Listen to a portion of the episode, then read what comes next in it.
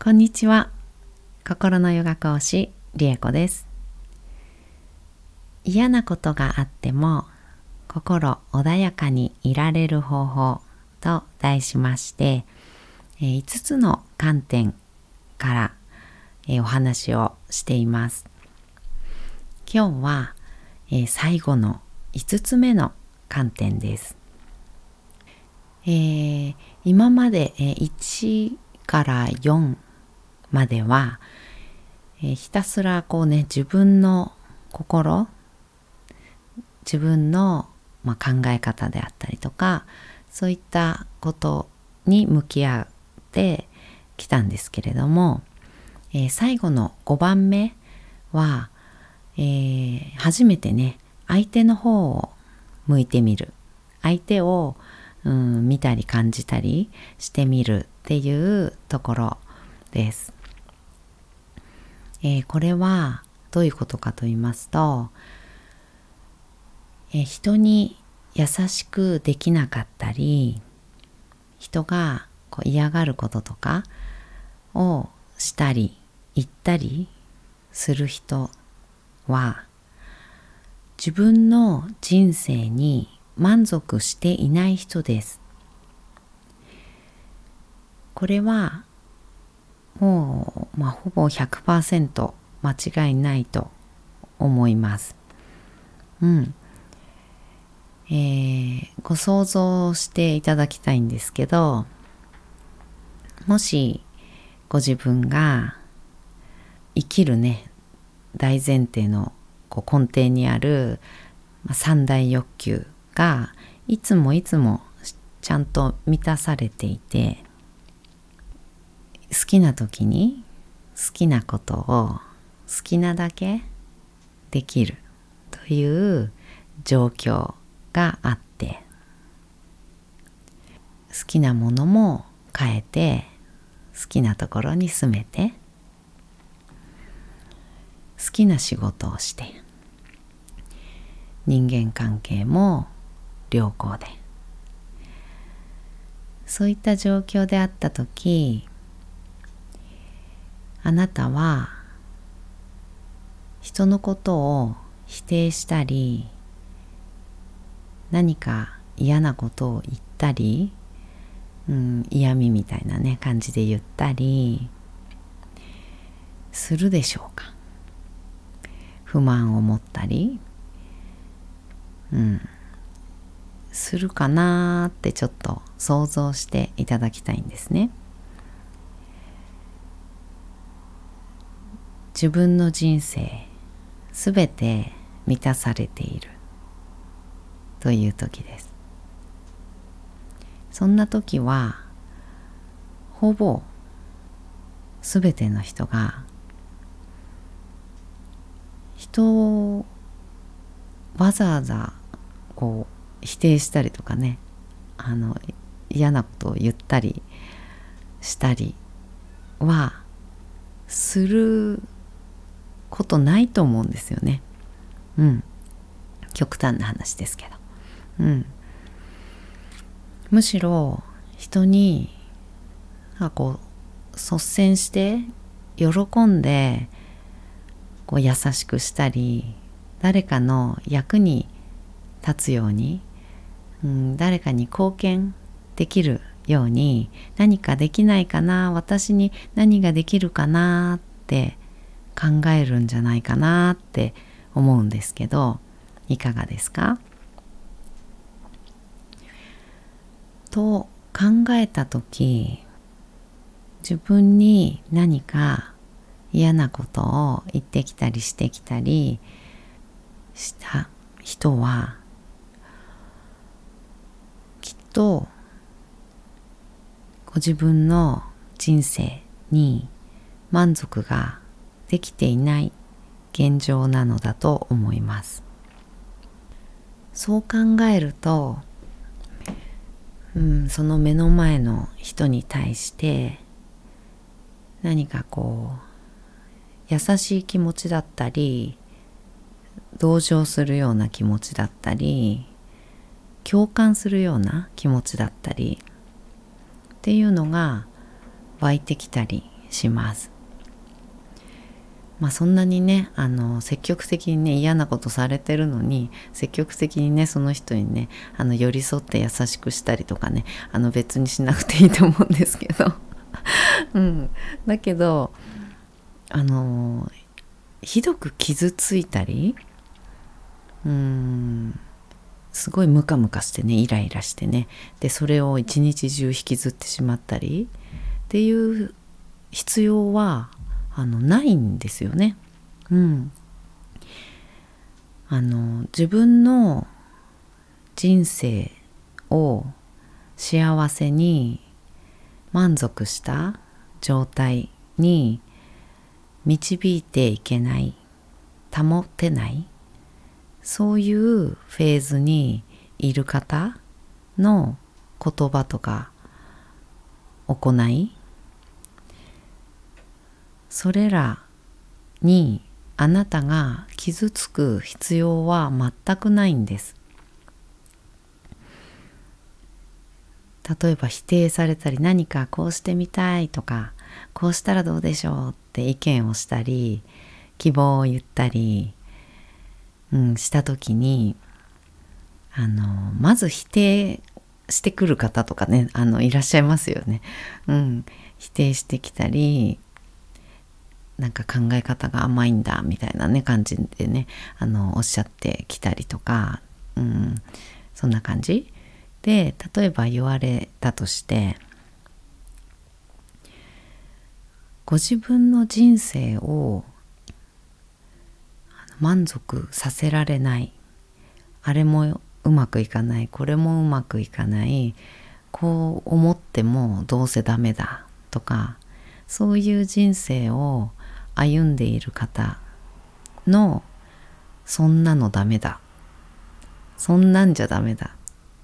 そんなの甘い。っていう言葉、うん、を、えー、採用する必要があるでしょうか。私たちが採用すべきなのはご自分の人生を満足できるものにしている方。いつも幸せそうに満足しているからですね。うん、幸せそうに。だからこそ人に優しく人に貢献するという気持ちを持って生きていらっしゃる方の言葉をその行いを採用するべきなんですね。と私は思います。なので、えー、そういった例えば、ね、自分を否定してくる人はご自身の人生を否定されてるんですね。うまくいかないから。それもうまくいかない、あれもうまくいかない。だからあなたのその意見もうまくいかないよってうん、言っているわけなんですよ。なのでうまくいってない人の意見を採用したらうまくいかないじゃないですか。うん。なのでねあのその言動に傷つく必要は全くないんです。もちろん採用する必要もないです。だからあこの人はそうだったんだな。そして今もそう思ってるんだな。そう信じてるんだな。うまくいかないって。と思うだけで十分です。今回の私のあのライブ配信の時にアンチコメントと思われるあのコメントをいただいたっていうことで、えー、例に挙げてみると,、うん、と朝の6時過ぎですよね。朝の6時過ぎにそういったこう、うん、文句っていうのかな。なんかコメントをわざわざこう入れてきたっていうことに寄り添って考えてみるともう朝起きてすでにこうイライラしているというか、うん、優しい気持ちにはまあ少なくとも慣れてないですよね。うん、そういう朝起きてもうすでにイライラしているとか憂鬱であったりとかなんかまた一日がこう始まんだなーってなんかつまんないような感覚でそう思ったり、うん、してただろうなと思うんですね。まあ、もちろん夜勤明けとかねの場合もねあるかもしれないですけどね。うん、なのでそういった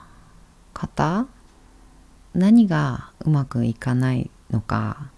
どんなことに不満を持って生きていらっしゃるのかは全く分かりませんが、うん、少なくともそんな状態であったのであろうと思うわけです。そう考えるとあ私はこういう人たちのために何かしたいって思ってこうやって喋ってんだなって心の底から思ったんですね朝起きてもうすでに気分が悪い。幸せな気持ちに慣れてない。憂鬱である。とか。気に食わない。とか。っていう方々こそ私が本当は手を差し伸べたい方々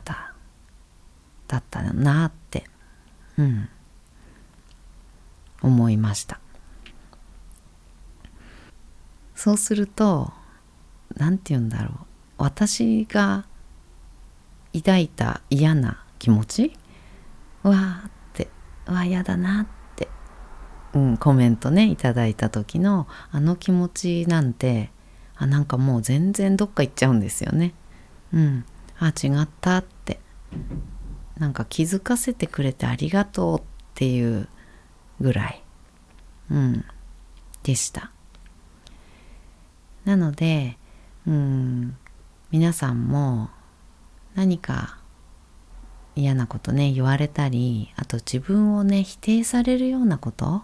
言われた時にもうその言葉をねズドーンと心に落とし込んで、まあ、私は採用するって言ってるんですけどうん、その言葉を採用してあ自分はダメなんだこんなんじゃ甘いんだとかってあのぐっさり心に刺しちゃう必要はないんじゃないかなって思います。だってその方がそれじゃうまくいかないという人生を歩んできて今もそう感じているから。うん。だから、それじゃダメだよって言うんですよね。うん。それじゃダメじゃない人生をその人は歩めなかった。というだけの話です。なのでちょっとねあの考えてみていただくとうんやっぱり心を穏やかにあその人はそうだったんだな。今もそうだからこういうふうに文句を言うんだな。思ってみてください。ではでは、えー、1番からね5番目まで嫌なことがあっても心穏やかにいられる方法として5つのね観点をお話ししてきました。是非ねあの1番目から全部ちょっと意識をね持っていただけると一番いいかなと思いますもちろんね何かやりやすい方法とかこう納得して落とし込んでねあのできそうなものをねあのかいつまんでもらってももちろん構いません。